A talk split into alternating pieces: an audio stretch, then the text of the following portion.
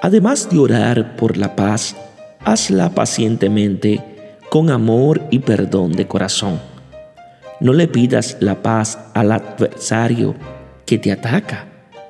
Haz posible las paces con él, respondiendo a sus agresiones con un silencio prudente y manifestándole buena voluntad.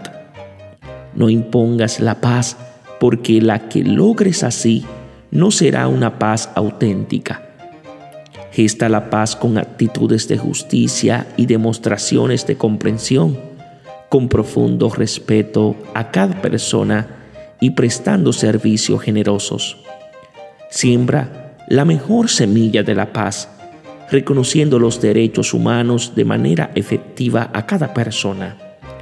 La paz anida en tu corazón, despliega sus alas de justicia y amor para que vuele a dar alegría a los otros. Dios os bendiga en sabiduría y en santidad.